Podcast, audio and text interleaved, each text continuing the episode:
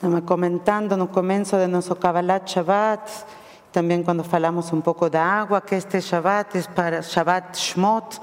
Parashat Shmot es esa primera parashá del libro de Éxodo, lleva el nombre del libro y también la primera palabra que faz sentido destacar para dar nombre a parashá. Eu queria compartir um pouco com vocês hoje uma experiência pessoal que acho que é muito universal no mundo judaico, general do mundo judaico. E para isso, além de que as pessoas em casa não vão poder ver, eu quisiera fazer uma pergunta e vocês só têm que alçar a mão, tá? Quantos de vocês são nascidos em São Paulo? Psh. ¿Cuántos de vocês têm pais ou mães que não são nascidos em São Paulo? Há muitas manos que estão sendo levantadas. Vocês também olham que é o que está acontecendo. ¿Cuántos de vocês têm família em Israel? Também várias manos. Esta semana me encontré en una situación que de repente, más allá del sotaque, comprendí que estaba no Brasil. Ocho meses después de haber llegado, tuve un momento en que comprendí que estaba morando en Brasil.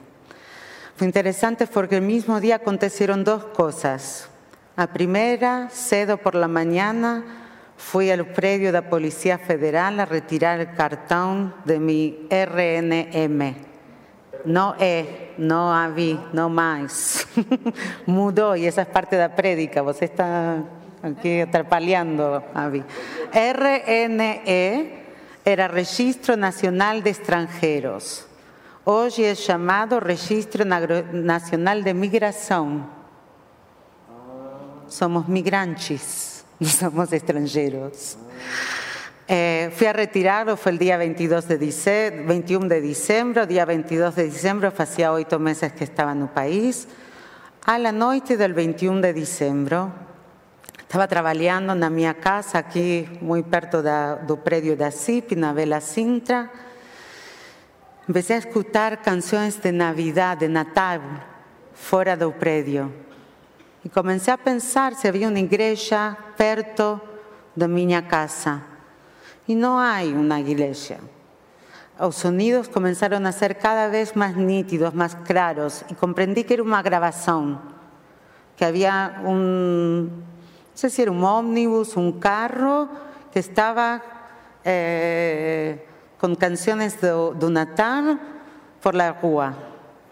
Agora, eu sei que mi sotaque hace vocês pensar em mim como argentina, mas eu morei 20 anos em Israel antes de chegar a São Paulo, em Jerusalém. E quando escutei as canções de Natal fora das janelas da minha casa, pensé, tomara que eu pudera decir que en Jerusalém, a cidade das três religiões monoteístas, eu estava acostumbrada a escutar canções de Natal na rua nesta época do ano.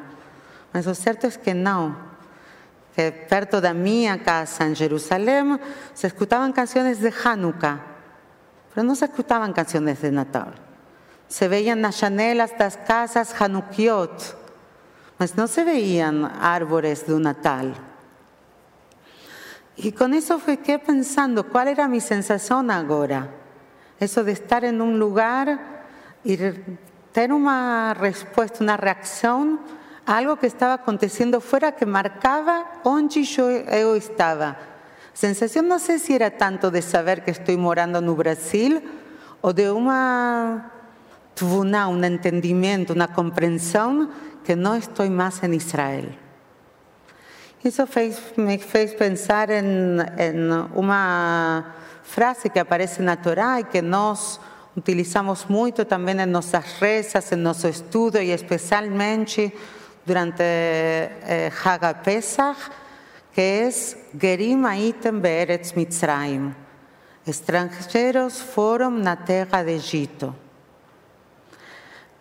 ¿En qué momento nos, hebreos, que llegamos a Egipto por causa de la fome, nos convertimos en esclavos en Egipto, pensé? ¿En qué momento nos, nos sentimos extranjeros en esa tierra ¿En qué momento comenzó a saída da terra de Egipto? Y para allá de esta semana hay unos versículos muy interesantes que falan de que el pueblo pidió a Dios escuchar su clamor y sufrimiento en la tierra de Egipto y que fue Dios quien responde y comienza así a saída.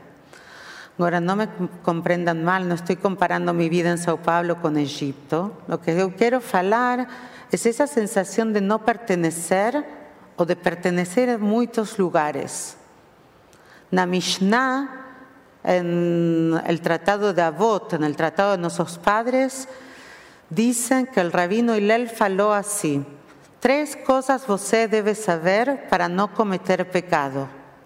De onde você viu, hacia dónde você va y ante quién você va a dar testimonio.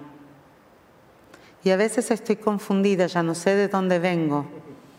Si soy argentina, si soy israelense, si moro en Brasil, ¿hacia dónde voy? Ahora estoy en Sao Paulo. Va a ficar aquí, dice Avi, va a ficar aquí. Lo que sí sé es ante quién doy testimonio. Y en algunas parshiot más, llegando ya al Sefer de Vaikra, al, libro de Levítico, lo que vamos a escuchar es Dios falando para nos, a terra misma no ten dono, sino Adonai. El dono del mundo, da terra, dos lugares que nos hallamos, que nos pertenecen, no somos nos, sino que es Dios. Y Dios fala así, Ustedes son residentes y extranjeros conmigo, en mí. Nos estamos aquí de visita, pasando por la tierra por algunos años, que Dios quiera sean años de salud y felicidad y paz y de construcción comunitaria y de memoria y de buenas acciones. Mas la tierra no nos pertenece, la tierra pertenece a Dios no soy eso, sino que nuestra tradición también va a hablar Shamaim Shamaim Ladonai, Ve'aretz Natan Lebnei Adam. Los cielos, los cielos son de Adonai y la tierra dio a los seres humanos. Típico judaico, por un lado decir, la tierra no nos pertenece, no somos nos donos de este espacio, y por otro lado, y decir que es de Dios, y por otro lado decir, si no es nosa y si nos no tomamos responsabilidad y por lo que está aconteciendo, entonces ¿quién? Para finalizar, quería compartir con vosotros un pensamiento que tiene que ver con esa parte de la responsabilidad. Y muchas de nuestras rezas finalizan con Ose Shalom Bimbromavu, Yase Shalom Aleinu, Vealkol Israel, Vealkol Yoshvei Tevel Bimbru, Amén. Aquel que faz a paz las alturas celestiales, que faz a paz también en la tierra. Dios no va a hacer a paz entre nos como un acto mágico. Una sola letra de hebraico modificaría el sentido de eso. Si nosotros pudiésemos decir Naase Shalom, nos faremos, hacemos Shalom para nos, para el pueblo de Israel, y para toda humanidad y digamos juntos, amén, Shabbat Shalom.